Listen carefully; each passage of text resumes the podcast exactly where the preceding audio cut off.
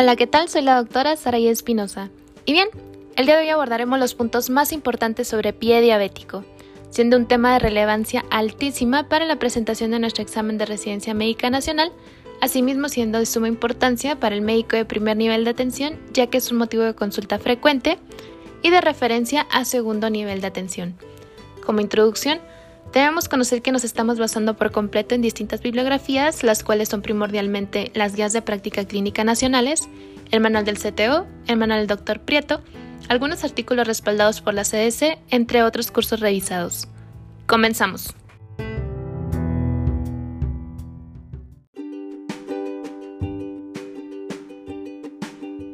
Comenzamos nuestro tema con un caso clínico masculino de 65 años de edad con antecedente de diabetes mellitus de 20 años de edad. Acude a urgencias por presentar aumento de volumen y eritema en el pie derecho, junto con fiebre y salida de material purulento a través de una lesión en la región plantar. Definición. Se define como pie diabético a cualquier lesión que afecta la integridad de la piel por debajo de los maleolos en un paciente con diabetes mellitus. Se trata de un síndrome con alta morbimortalidad que puede afectar hasta 25% de los pacientes diabéticos en el transcurso de su vida y tiene una prevalencia de 7.15%. Y es la primera causa de amputaciones. El manejo de esta entidad requiere de un equipo multidisciplinario haciendo intervenciones agresivas y coordinadas con el objetivo de evitar la pérdida de extremidades. Fisiopatología. El principal determinante para el desarrollo del pie diabético es la neuropatía la cual se encuentra presente en 80% de los pacientes y se debe en gran parte a la glicosilación de las proteínas axonales y daño en la base nervorum. Dicha alteración se caracteriza por tener componentes mixtos ya que incluye afecciones de tipo sensitivo, motor y autonómico. La neuropatía sensitiva conlleva una pérdida de la nocicepción, evitando la identificación de las lesiones en forma temprana, facilitando entonces la ulceración y en consecuencia la posterior infección.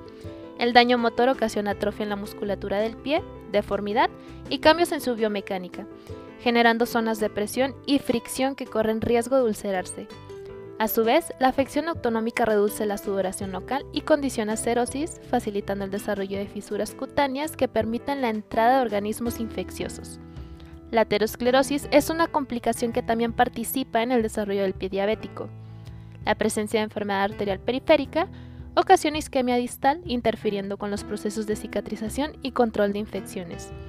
Aunado a todo esto, las alteraciones inmunológicas que ocasionan la diabetes facilitan que el proceso infeccioso se propague con mucha más rapidez. Cuadro clínico. Una historia clínica breve puede identificar la presencia y severidad de la neuropatía y la enfermedad arterial periférica, se debe interrogar la duración de la diabetes, el control glucémico, antecedentes de lesiones en pies, historia de tabaquismo y datos de claudicación intermitente. Es relevante interrogar el mecanismo de lesión, el tiempo de evolución y la presencia de dolor, ya que este es un dato de alarma importante. La exploración física debe valorar el diámetro y profundidad de las lesiones, los tejidos afectados, los pulsos pedios y tibiales, la presencia de infección, de neuropatía y deformidades en el pie. Los datos clínicos que indican la presencia de enfermedad arterial periférica son disminución en los pulsos y la temperatura de la piel, atrofia cutánea y ausencia de vello. Un índice tobillo-brazo menor a 0.8 es indicativo de enfermedad arterial periférica. Sin embargo, si es mayor a 1.2 no es valorable por la presencia de calcificación arterial. Hallazgos de eritema, edema, dolor y descarga purulenta son indicativos de un proceso infeccioso que debe ser tratado de forma urgente. El riesgo de osteomielitis es elevado en heridas en las que hay exposición ósea o si el hueso puede tocarse al introducir un estilete estéril. La neuropatía sensitiva puede valorarse rápidamente mediante el uso de diapasón de 128 Hz sobre prominencias óseas y el primer ortejo, interrogando al paciente cuando siente el inicio y el final de las vibraciones. También puede realizarse la prueba de monofilamento, cuestionándole si siente la presión que se realiza sobre los 10 puntos preestablecidos del pie. Es esencial valorar zonas en riesgo de ulcerarse, como aquellas con presencia de callosidades o áreas maceradas. Establecida la lesión, debe revisarse y clasificarse de acuerdo con los tejidos involucrados, aunado a identificar la presencia de infección y o isquemia. La clasificación de la Universidad de Texas es actualmente la más útil en la evaluación del pie diabético, mientras que la clasificación de Wagner se considera limitada a pesar de su amplio uso. Para el diagnóstico, número 1 es por imagen. Se deben obtener radiografías simples de ambos pies utilizando el sano como control. Estas permiten detectar deformidades estructurales, gas en tejidos blandos y el desarrollo de osteomielitis, la cual tarda hasta 14 días en poder evidenciarse y no debe descartarse ante la existencia de una placa con hallazgos normales. Por este motivo, la resonancia magnética es el estudio de elección, aunque su, aunque su costo y baja disponibilidad limitan su uso. Laboratorios. Es necesario obtener una determinación reciente de glucosa y de hemoglobina glucosilada. Esto para valorar el control glucémico del paciente. La citometría hemática puede presentarse con leucocitosis, indicando una infección severa. En estos casos deberán obtenerse tinción de Gram y cultivos de secreción, preferentemente de tejidos profundos para evitar contaminación por microorganismos comensales. El diagnóstico de osteomelitis puede apoyarse con la obtención de la velocidad de sedimentación globular o niveles de proteína C reactiva. Sin embargo, la biopsia de hueso continúa siendo el estándar de oro. Tratamiento. El abordaje del pie diabético debe realizarse en forma protocolizada por parte de un equipo multidisciplinario, esto para reducir el número de amputaciones. No obstante, el tratamiento específico deberá individualizarse de acuerdo con el tipo de lesiones que presente cada paciente. Es importante que tomemos muy en cuenta que toda lesión identificada deberá tratarse inmediatamente. El manejo de las heridas en pacientes con pie diabético incluyen las siguientes intervenciones. Número 1. El manejo quirúrgico. Se debe desbridar todo el tejido necrótico e infectado hasta dejar únicamente tejido sano y viable. Después el paciente deberá ser sometido a curaciones. Es posible el uso de larvaterapia como método de desbridamiento, sin embargo aquí en México la verdad es que yo nunca lo he visto, todo se hace manual y yo creo que al menos acá en México es más recomendable que sea así. Los pacientes con enfermedad arterial periférica deben ser referidos a un cirujano angiólogo para valorar la posibilidad de revascularización. Una vez controlados los factores que agravan la curación de la herida, puede realizarse injertos o reconstrucciones. La amputación está indicada en casos de necrosis o infección extensa en pacientes no susceptibles a ser revascularizados. Ante falla terapéutica que supone probabilidad de una amputación más alta, cuando el dolor es intratable o si está en peligro la vida. Nuestra segunda línea de tratamiento va a ser instauración de antimicrobianos. En heridas infectadas se inicia manejo antimicrobiano en forma empírica cubriendo cocos gram positivos y anaerobios, hasta que los resultados de los cultivos se encuentren disponibles. En lesiones pequeñas y superficiales pueden emplearse antimicrobianos orales, mientras que en lesiones que ponen en riesgo a la extremidad se indican antibióticos parenterales de amplio espectro. No se recomienda el uso de antibióticos tópicos. Nuestra tercera línea es el cuidado local. El manejo local de la herida requiere mantenerla limpia y húmeda para favorecer la cicatrización. No existe un apósito universal, su selección dependerá de características como la cantidad de exudado, desecación o presencia de tejido necrótico. Nuestra cuarta línea de tratamiento es la descarga de presión. Para eliminar la presión de la región ulcerada y promover su curación, se ha reportado que los mejores resultados se obtienen con yesos de contacto total o caminadora neumática. Otras intervenciones que han demostrado utilidad incluyen el uso de oxígeno hiperbárico, la terapia con presión negativa, factores de crecimiento recombinantes e incluso células madre. Prevención. Se recomienda que los pacientes con diabetes acudan anualmente a revisión médica de los pies en donde se valore la presencia de neuropatía y alteraciones vasculares.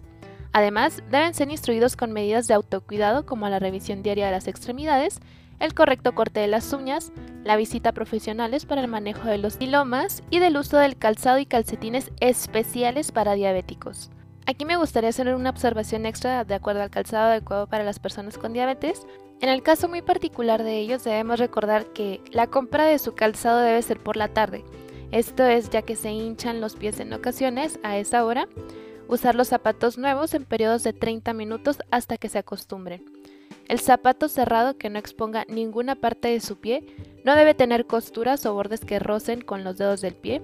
Forrado de piel bovina, que sujete el talón y que no apriete el tobillo, tacón entre 2 y 3 centímetros, material natural de preferencia de piel bovina blanda, eso es muy importante, suela ancha y de goma flexible y debe ser antiderrapante, horma ancha acorde a la forma del pie, puntas redondas o cuadradas 2 centímetros entre talón y calzado, De acuerdo a estas características, la verdad es que los zapatos tal vez no sean los más hermosos del mundo, pero sí los más adecuados para la salud de nuestros pacientitos. Hace rato te comentaba sobre la clasificación de la Universidad de Texas. Vamos a hacer el cuadrito para que lo tengas muchísimo más claro. Vas a dividirlo en cuatro columnas. Van a ser los grados, el estadio, y vas a poner en cada columna 0, 1, 2 y 3. En el estadio vas a tener A, B, C y D. Comenzamos con el 0. El estadio nos menciona lesión pre o posulcerativa con piel cerrada. Para el 1 es una herida superficial, no llega a tendón o cápsula. En el 2 es una herida profunda que llega a tendón o exterior de la cápsula. Y en el 3 es una herida profunda que penetra la articulación o llega al hueso. Pasamos a nuestra siguiente fila, que corresponde a la letra A. Toda esta fila nos va a decir exactamente lo mismo. Para A0 es sin infección o isquemia, A1 lo mismo, A2 lo mismo, A3 igual. Así va a ser para cada una de las letras, solo que va a cambiar obviamente el contenido. En el caso de la B es infectada, para la C es isquémica y para la D es infectada e isquémica. Va a estar igual en cada una de las columnas, entonces se repite esto cuatro veces. Solo que pues, no se los dije porque si no se iba a escuchar como muy repetitivo. Pasamos ahora a la clasificación de Wagner. Tenemos del grado 0 al 5. El grado 0 corresponde a un pie en riesgo, piel intacta. Grado 1, úlcera superficial en pie. Grado 2, úlcera que abarca hasta músculo y ligamentos. Grado 3, úlcera con abscesos u osteomelitis. Grado 4, gangrena localizada distal. Y grado 5, gangrena en la totalidad del pie. A modo de repaso, ¿con qué me gustaría que te quedes? Bueno, hay una clasificación que se llama clasificación de PEDIS, que es de la guía de práctica clínica. Por sus siglas en inglés, corresponden a perfusión, extensión, profundidad, infección y sensibilidad. Se divide en cuatro grados. El primero, su descripción es sin datos de infección. El antibiótico empírico aquí no hay. Para el grado 2 es eritema perilesional menor a 2 centímetros, limitada a piel y tejido subcutáneo. Aquí existe una descarga purulenta. El antibiótico empírico es dicloxacilina o amoxiclav. Grado 3. Eritema perilesional mayor a 2 centímetros, estructuras profundas, absceso, fascitis y osteomelitis.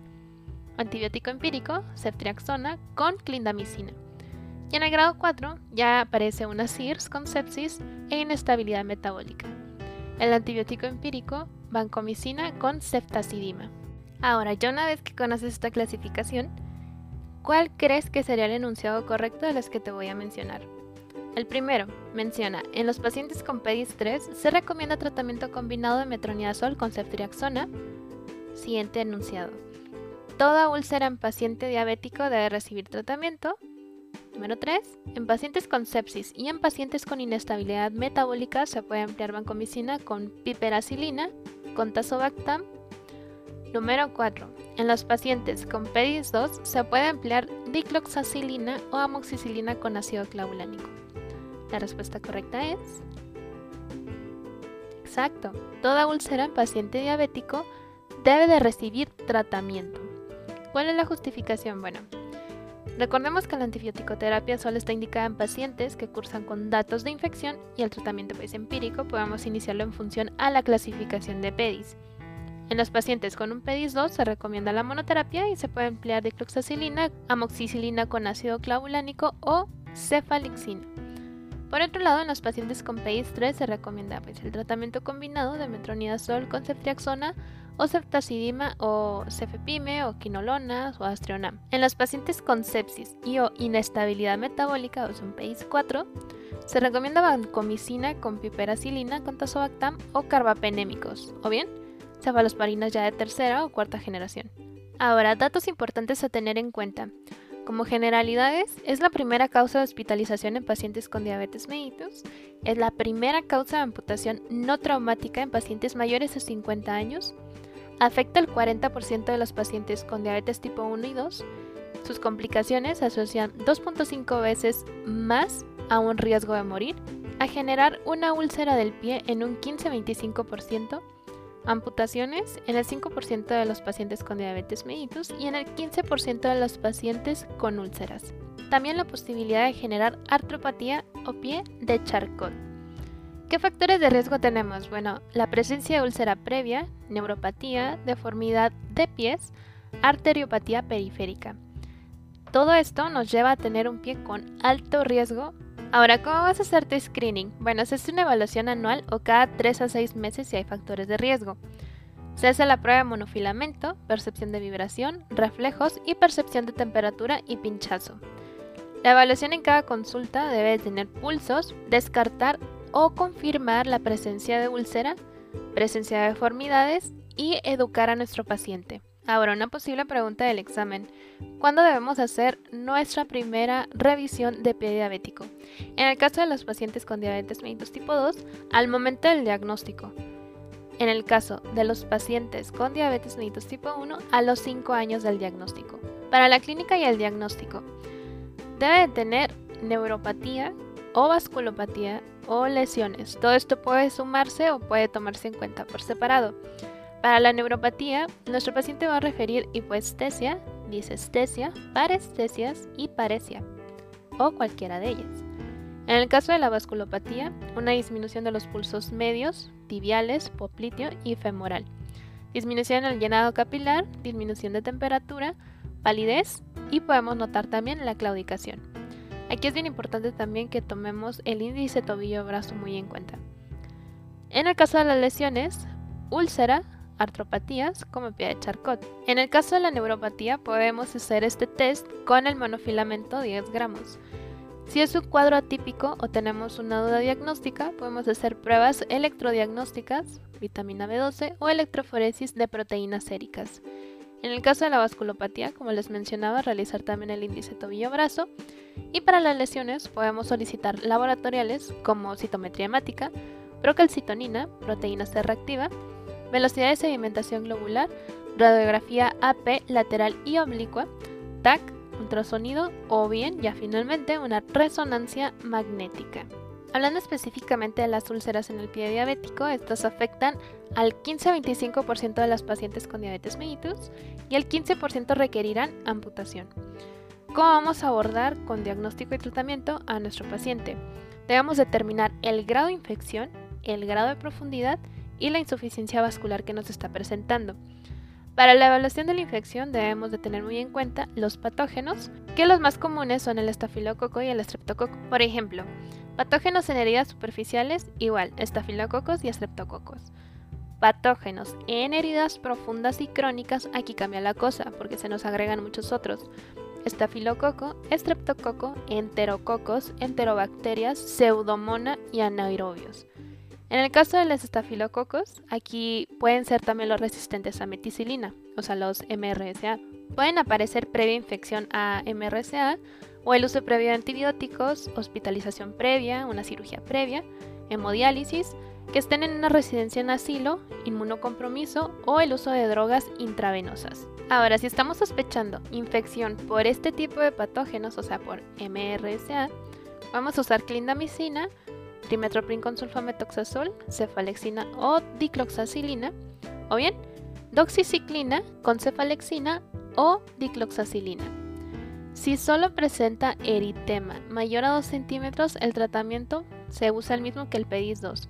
Si es osteomelitis o fascitis necrotizante, el tratamiento es para un PEDIS 4. Tomando un poquito la escala de Wagner, me gustaría decirles el tratamiento de cada uno de los grados. Por ejemplo, en el grado 0, que es una lesión en pie en riesgo, pero que no presenta úlcera. Aquí el tratamiento es completamente control de la enfermedad y medidas preventivas, y esto, bueno, un poquito entrecomillado, ¿no? En el grado 1, cuando ya existe una úlcera superficial, o sea, piel y tejido subcutáneo, se hace un lavado y desbridamiento quirúrgico. Para el grado 2, que ya es una úlcera profunda, tendones y músculo, igualmente lavado y desbridamiento quirúrgico. En un grado 3 es una úlcera con osteomelitis o absceso, entonces aquí es desbridamiento quirúrgico con antibióticos IV. Para el grado 4, teniendo en cuenta que es la gangrena focalizada, aquí comienza la serie de amputación con antibióticos IV. Para el grado 5, que es la gangrena extensa, igualmente amputación con antibióticos IV. Hablando muy ligeramente de osteomielitis, porque esto lo vamos a ver ya en medicina interna, la clínica es una úlcera mayor a 2 centímetros, o bien una úlcera que se perciba visualmente el hueso. vamos a encontrar una velocidad de sedimentación globular mayor a 70, una úlcera mayor a dos semanas sin respuesta a tratamiento. En los estudios de imagen, el primer estudio a realizar obviamente sería nuestra radiografía, sin embargo el mejor estudio es la resonancia magnética. ¿Qué vamos a encontrar en estas imágenes? Bueno, vamos a encontrar erosión cortical, reacción perióstica, esclerosis o destrucción ósea. Finalmente me gustaría que hicieras una tablita que está preciosa sobre la escala de Fontaine y Rutherford. Las vamos a juntar las dos para tener clínica, las dos escalas y el tratamiento. ¿Pero qué evalúan estas escalas? Bueno, es la evaluación de compromiso vascular, subrayalo. Vas a poner tu tablita, le vas a poner de título clasificación de Fontaine y Rutherford para la evaluación de compromiso vascular. Y luego vas a subdividir en cuatro columnas. Clínica, Fontaine, Rutherford y tratamiento. Comenzamos con la clínica asintomático, es un Fontaine 1, para Rutherford corresponde a un 0 y el tratamiento es de soporte. Nuestra siguiente fila, claudicación leve, que nos corresponde un Fontaine 2A y un Rutherford 1. El tratamiento es silostazol con tratamiento de soporte. Siguiente fila, claudicación moderada a grave. Fontaine 2B Rutherford 2 moderado, 3 grave. Tratamiento silostazol y tratamiento de soporte. Siguiente fila, dolor en reposo, corresponde a un Fontaine 3 y a un Rutherford 4. Tratamiento, revascularización. Finalmente, nuestra última fila, ulceración o gangrena con un Fontaine 4, Rutherford 5, pérdida leve, 6, pérdida mayor. El tratamiento igualmente es revascularización. Recordemos que la clínica de nuestros pacientes puede ser claudicación, disminución de los pulsos, por eso la importancia de que los revisen muy bien. Que sean pacientes mayores a 50 años con factores de riesgo cardiovascular. También el índice tobillo-brazo menor o igual a 0.90. Con este es un diagnóstico bastante importante. Es de suma importancia también que sepan cómo medirlo. Sobre artropatía de Charcot, bueno, es una artropatía que afecta con más frecuencia tarsos y articulaciones metatarsofalángicas. Afectan al 1% de los pacientes con diabetes mellitus y al 2.7% requerirán amputación. ¿Qué clínica presentan nuestros pacientes? Bueno, sobre todo es la deformidad del pie, ya que hay un colapso del arco medio y empiezan a haber prominencias óseas. ¿Qué estudios pedirías? Bueno, radiografía AP lateral y oblicua de pie y tobillo, resonancia magnética, en los laboratoriales, citometría hemática, artrocentesis, PCR y BCG. ¿Qué más podrías encontrar en tu paciente? Bueno, puede referir dolor, podrían haber úlceras, edema y un aumento de la temperatura, pero sin llegar a fiebre. Para su clasificación y tratamiento vamos a hacer igual, una tablita. Son cuatro fases, empezando con la 0, 1, 2 y 3. Vas a poner tu tablita la fase, clínica, cambios en los estudios de imagen y tratamiento. Para la fase 0, la clínica es una inflamación local. En la imagen no hay ningún cambio y el tratamiento va a ser férula o yeso. Para la fase 1, aquí ya va a haber una inflamación persistente. En el estudio de imagen vas a encontrar sobre todo fracturas, luxaciones y subluxaciones. Tratamiento igual, férula o yeso. En la fase 3, la inflamación disminuye, pero en la imagen ya vas a ver neoformación ósea, reacción perióstica con coalescencia y esclerosis ósea. Para el tratamiento es ortesis de Krau. Fase 3, aquí ya va a existir una deformidad instalada. En el estudio de imagen vas a encontrar callo óseo fractura, remodelaciones óseas y disminución de esclerosis. El tratamiento es zapato ortopédico y lo quirúrgico muy probablemente vaya a ser exostectomía, alargamiento del tendón de Aquiles, retrodesis y hasta una amputación. Hablando ya de manera general, otros tipos de tratamientos, como adyuvancia en las úlceras, puedes tener terapias de reducción de presión, ya sea con férulas, calzados especiales, recubrimientos con hidrogel, miel o tegader, terapia de presión negativa si las heridas son grandes o ya existe una amputación, injertos y sustitutos de piel, factores de crecimiento y oxígeno hiperbárico. En el caso de la neuropatía diabética, se puede usar duloxetina o venlafaxina, pregabalina, gabapentina. Otros podrían ser antidepresivos tricíclicos, pero tenemos que evitar esto en los cardiópatas, que se quede bien grabado. Carbamazepina, parches o cremas con capsaicina, lidocaína, tratamiento de estimulación eléctrica transcutánea.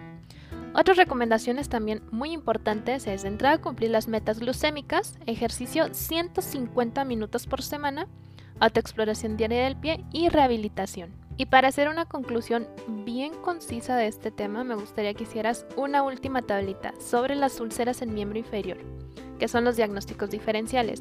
Vas a hacer cuatro columnas, característica, úlcera neuropática, úlcera arterial y úlcera venosa, ya que hay diferencias entre ellas. Comenzamos con la localización. La úlcera neuropática va a estar sobre todo en planta del pie, en cabezas metatarsianas y en talón. Úlcera arterial, prominencias óseas como articulaciones de los dedos, espinilla, maleolos y talón. Úlcera venosa en el maleolo medial o lateral y en pierna posterior, pero sobre todo en maleolo medial o lateral. ¿Qué apariencia va a tener? Bueno, úlcera neuropática va a ser una lesión rodeada por callo con base eritematosa. La úlcera arterial va a ser una lesión seca con base pálida o necrótica con bordes irregulares. La úlcera venosa es una lesión húmeda con base eritematosa con bordes irregulares. Esto es bien importante que lo tengan en cuenta porque este tipo de pacientes llegan muchísimo y te das cuenta que con la pura inspección puedes determinar el origen de la úlcera.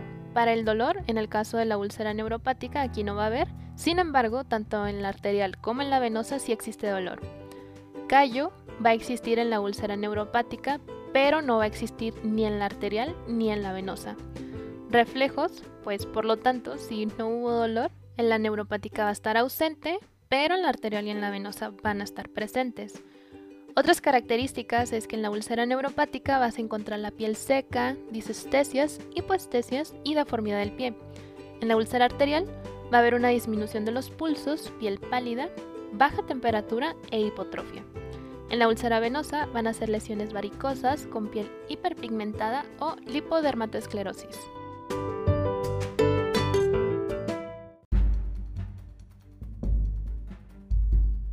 Pasamos con nuestra flashcard en A. El término pie diabético incluye varias patologías, entre ellas neuropatía sensitivo-motora, neuropatía autonómica, enfermedad vascular periférica, neuroartropatía de Charcot o artropatía degenerativa asociada a la pérdida de sensibilidad dolorosa, térmica o propioceptiva, úlceras en el pie, osteomelitis y amputación. Por definición, es una infección, ulceración o destrucción del pie iniciando su fisiopatología por la pérdida sensorial secundaria a la destrucción de los nervios por las altas hiperglucemias sostenidas, la neuropatía periférica. Esto ocasiona pérdida de la sensibilidad dolorosa y térmica, aunado a una microlaceración, roce constante, hiperpresión de un punto determinado y exposiciones excesivas a calor o frío que el paciente no perciba o trate. Desencadena el inicio de la patología. ¿Qué factores de riesgo vamos a tener de entrada? Y el básico que se deben de super mega tratar con esto es la neuropatía diabética periférica. También tenemos hiperglucemia, hipertrigliceridemia, insuficiencia arterial, deformidades de pie, presión plantar elevada, úlceras previas, tabaquismo, tiña de pie, onicomicosis y bajo estatus socioeconómico. ¿Qué clínica vamos a encontrar en este tipo de pacientes? Bueno, de entrada, dolor, ardor, entumecimiento, insuficiencia arterial, hipotrofia muscular, cambios de coloración y úlceras. Diagnóstico. Debe estar presente dos signos de inflamación o la presencia de secreción purulenta, así como eritema, hipertermia local, edema y sensibilidad, que son los de inflamación. Estudio imagenológico inicial, bueno, es una radiografía en dos proyecciones, lateral y anterior del pie, permitiendo la valoración de anormalidades biomecánicas del pie, signos de osteomielitis y gas. El estudio complementario sería el ultrasonido Doppler. El gold estándar para valorar lesión de tejidos blandos y osteomelitis sería la resonancia magnética. Datos sospechosos de osteomelitis si se observa hueso o BSG elevada mayor a 70. El estudio confirmatorio de osteomelitis. El toma de biopsia de hueso, que es la biopsia percutánea guiada por fluoroscopía. El principal marcador para detectar infección es la procalcitonina, encontrándose elevada cuando es mayor a 0.08 nanogramos por mililitro. El diagnóstico de elección para valorar neuropatía diabética es la velocidad de conducción nerviosa. El marcador que predice la necesidad de amputación es PCR. La clasificación de Wagner es por ley cómo vamos a estadificar nuestro pie diabético. teniendo los grados del 0 al 5, siendo el 0 sin lesiones, un pie con riesgo, ya sea por neuropatía o vascular. El grado 1 es una úlcera superficial, solo afecta la piel. Grado 2, úlcera profunda, afecta tendones y o articulaciones. Grado 3, absceso u osteomielitis. Grado 4, gangrena de antepié, 1 o varios dedos. Grado 5, gangrena de todo el pie. Ahora, existe también nuestra guía de práctica clínica, la clasificación PEDIS de la severidad e infección del pie diabético, que es la referencia terapéutica. Tenemos del grado 1 al grado 4, cada una maneja cierto tipo de infección y características. El grado 1, la infección está ausente y la característica es que es una úlcera sin secreción purulenta o cualquier signo de infección. Grado 2, infección leve. La característica es que es mayor o igual a dos manifestaciones inflamatorias, ya sea celulitis, eritema menor a 2 centímetros alrededor de la úlcera, infección limitada a piel superficial o tejido subcutáneo, sin otras complicaciones, ya sea locales o sistémicas, de la enfermedad. El grado 3 es moderada y la característica es que tiene infección más un pedis 2 más una de las siguientes características. Son 6. Celulitis mayor o igual a 2 centímetros, linfangitis, propagación por debajo de aponeurosis superficial, absceso en tejidos profundos, gangrena, afectación de músculo, tendón, hueso o articulación. Esto sin inestabilidad hemodinámica ni metabólica. Y el número 4, que es una infección severa, aquí la característica obviamente es la infección y manifestaciones sistémicas o inestabilidad hemodinámica. ¿Cómo vamos a tratar a estos pacientes? Bueno, de entrada es el control metabólico de sus patologías de base, como cuáles? Diabetes, por supuesto, hipertensión, HDL, LDL y triglicéridos altos. En úlceras infectadas, bueno, aquí vamos a subdividirlo. Si es un PEDIS 1 y 2, el tratamiento es por 7 a 14 días con cefalosporinas orales o intravenosas amoxicilina con ácido clavulánico o macrólidos, penicilina o quinolonas. En un PEDIS 3 y 4, el tratamiento es por 14 a 28 días, ya sea ceftriaxona, ampicilina solvactam, levofloxacino, trimetoprim con sulfametoxazol y puedes agregar o no clindamicina. Ahora, en caso de sepsis, puedes dar manejo ciprofloxacino con clindamicina, levofloxacino, clindamicina, piperaciclina con tazobactam imipenem con silastatina y en el caso de osteomielitis, quinolonas, rifampicina o clindamicina. Para indicaciones quirúrgicas, bueno, es que existe presencia de gas, absceso o fascitis necrotizante. Si hay isquemia, intentar la revascularización. Para una amputación menor es limitado a pie y una amputación mayor es la desarticulación. ¿Qué prevención debemos de tener con nuestros pacientes que tienen las patologías de base que les mencionaba? Informar al paciente de la importancia del control glucémico, la autoexploración diaria de sus pies, el uso de calzado adecuado, como les mencionaba en el tema, la exploración médica una vez al año y el control metabólico son los pilares fundamentales, así como el cese del tabaquismo.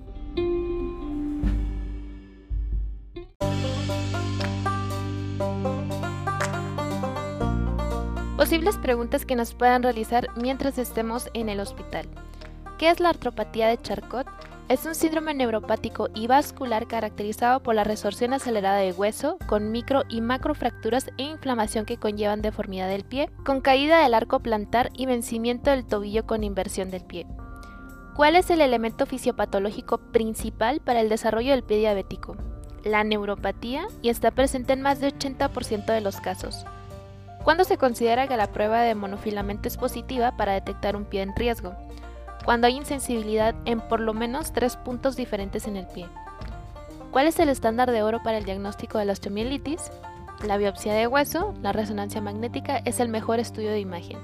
¿Cómo se obtiene el índice tobillo-brazo y cómo se interpretan sus resultados? Esta pregunta es bien importante que la sepan. Y bueno, aquí es que se requiere de un Doppler y un esfingomanómetro para la toma de presión de la arteria braquial, la pedia y la tibial posterior. Se calcula dividiendo la presión sistólica pedia o tibial posterior más elevada entre la presión sistólica braquial más elevada de ambos brazos. Un resultado menor a 0.8 indica la presencia de enfermedad arterial. La guía práctica clínica maneja 0.9. Entonces ya un 0.8 es ponerse un poco más estricto.